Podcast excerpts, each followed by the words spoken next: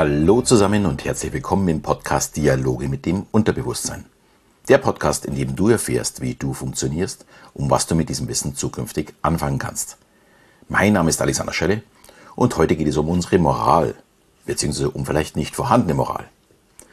Ja, und ich muss gleich zu Beginn gestehen, ich bin heute ein bisschen böse zu euch und hoffe, dass meine heutigen Gedanken euch, meine lieben Hörer, zum Nachdenken anregen. Ja, auf das Thema gekommen bin ich über die leidige Diskussion, ob man eine Weltmeisterschaft in Katar durchführen kann. Ja, und wieso die Reaktionen von uns äh, hier in Deutschland darauf sind. Letzte Woche gab es dazu einen Anruf von Uli Hoeneß im Doppelpass, eine Sendung, wo über Fußball diskutiert wird. Und er hat sich einfach mal Luft gemacht bezüglich der scheinheiligen Diskussion. Und jeder, der nur ein wenig darüber nachdenkt, muss ihm leider auch ein bisschen recht geben.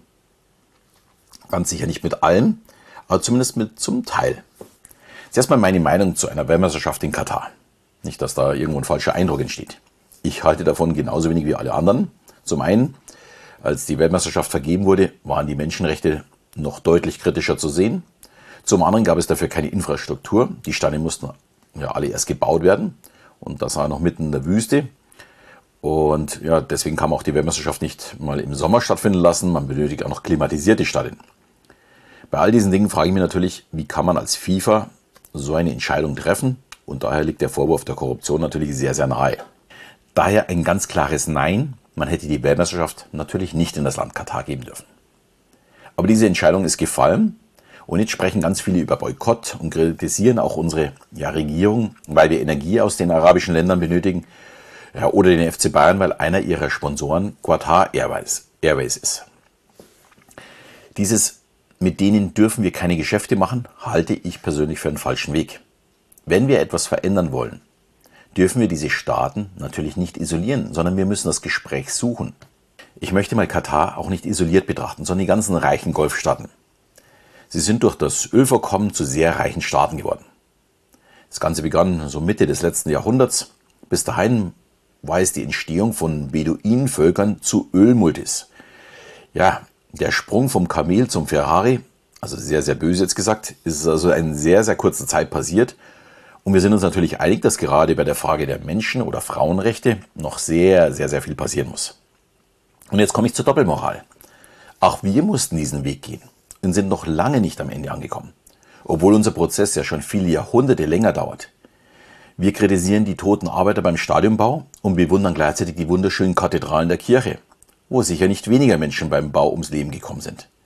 Wir verbrannten Frauen und auch den einen oder anderen Mann als Hexen ohne ernsthaften Interesse an der Wahrheit. Die letzte Hinrichtung in Deutschland war im Osten vor 40 und im Westen vor einem wenig mehr als ja, 70 Jahren. Und in uns befreundeten Ländern wie die USA gibt es nach wie vor die Todesstrafe.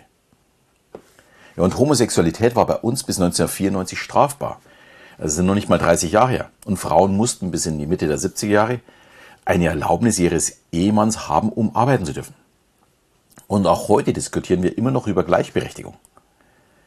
Offensichtlich sind wir noch gar nicht so weit gekommen, wie wir uns nach außen gerne darstellen. Und diese Liste kann man sicher noch deutlich erweitern. Schließlich wurden in unserem Land vor gerade mal 80 Jahren Millionen von Juden getötet. Und das alles ist natürlich kein Grund, dass in Katar die Menschenrechte nicht auf unserem heutigen Stand sind. Ganz im Gegenteil, natürlich möchten wir, dass sich dieses verbessert. Aber das ist ein Weg. Das geht nicht von heute auf morgen. Das kann man, äh, da kann man doch einfach uns als bestes Beispiel nehmen und eindeutig sehen, wie es bei uns gelaufen ist.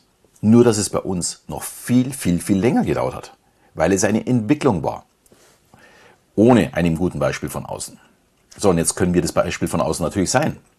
Und wenn es wirklich unser Interesse ist, die Menschenrechte in solchen Ländern zu verbessern, dann benötigen wir Gespräche, wirtschaftliche Verbindungen, auch Kunst, Kultur und den Sport, um die Entwicklung voranzutreiben. Wenn wir diese Nähe nicht aufbauen, dann gibt es auch kein Interesse, das eigene Handeln zu hinterfragen für die Kataris. Und sehr spannend dazu fand ich die Aussage von Willy Lemke. Er war ja, Manager von Werder Bremen, damals der größte Feind von Ulle Hoeneß, also das war auf Gegenseitigkeit. Und es gab, glaube ich, meines Wissens in den letzten 40 Jahren nie ein Thema, wo sich die beiden in irgendeiner Form einig waren.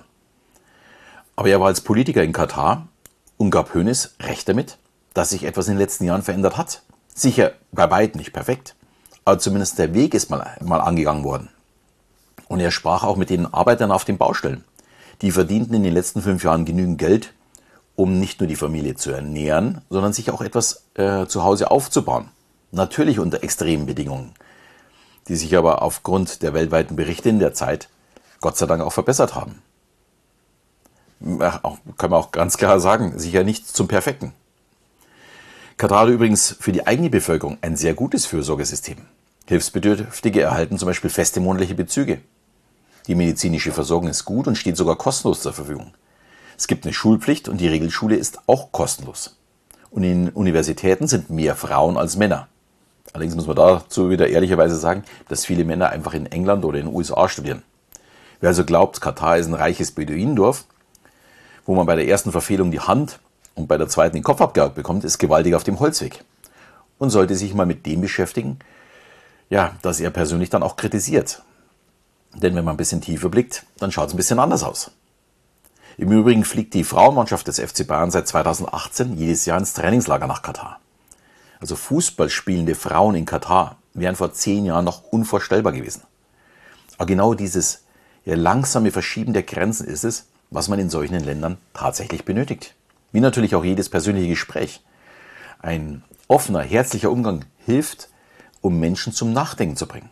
Und das gilt nicht nur für die Politik und die Wirtschaft, sondern für uns alle. Wer Urlaub macht in solchen Ländern, ich vermute mal, der eine oder andere ist auch mal in Ägypten oder in der Türkei oder in Tunesien, in Ländern, die so ja, an der Grenze sind zu dem, wo wir sagen, das lassen wir noch eingehen. Einfach mit den Leuten mal offen sprechen. Und meine Mädels lachten da schon immer, wenn ich mal wieder längere Zeit verschollen war in unseren Urlauben. Ich unterhielt mich unheimlich gern mit den Einheimischen und hatte ganz viel Spaß. Ich erweitere dabei meinen Horizont und gleichzeitig zeige ich auch meine Sichtweise. Und würden wir das alle tun, würden wir uns nicht über Boykott unterhalten, sondern wie kann man denn gemeinsam etwas verändern? Denn ich behaupte mal, auch in diesen Ländern möchten viele, dass Veränderungen stattfinden. Mir ist natürlich klar, dass meine sehr offene Sichtweise nicht allen gefällt. Aber ich bin der ganz festen Überzeugung, Kommunikation funktioniert besser als Bestrafung. Daher lasst uns lieber miteinander austauschen. Auch wenn uns ja, die Ansichten des anderen nicht gefallen. Vielleicht können wir ja was ändern. Und das gilt natürlich für jede einzelne Person. Für jede, jeder hat die Chance, äh, sich mit anderen auszutauschen. Es ist ja nicht so, dass man nur in diesen Ländern ja, äh, andere Glaubensrichtungen, andere ja, moralische Vorstellungen, andere ja, äh, Menschen aus anderen Staaten kennenlernt, sondern das passiert ja auch in unserem Land. Deswegen wirklich offen mit den Leuten darüber sprechen, durchaus die eigenen moralischen Sichtweisen vertreten aber niemals auf Bestrafung gehen, auf Boykott gehen, auf ja, Ausgrenzung gehen. All das führt nicht dazu, dass sich was verändert. Wenn du jetzt sagst, ja, damit kann ich was anfangen, da werde ich mal ein bisschen drüber nachdenken, würde ich mich natürlich sehr freuen, wenn du meinen Podcast auch mal mit Freunden teilst. Vielleicht ist der eine oder andere dabei, der da auch schon so verbohrt ist. Und das meine ich gar nicht böse, sondern äh, wir sind natürlich sehr, sehr in unserem Bereich gefangen, in unserem Tunnel gefangen. Wir schauen sehr, sehr ja, selten über dieses durch dieses Rohr nach links und rechts raus. Was passiert eigentlich bei den anderen? Und ja, die müssen den Weg genauso gehen, wie es wir gegangen sind. Und ich bin mir sicher, die werden diesen Weg gehen. Aber es wird halt noch ein bisschen dauern. Ja, und wenn es dir gefallen hat, würde ich mich natürlich wie immer über eine 5-Sterne-Bewertung oder eine schöne Rezension gefallen äh, freuen. Und in diesem Sinne verabschieden wir wieder bis zum nächsten Mal, wenn es wieder heißt Dialoge mit dem Unterbewusstsein.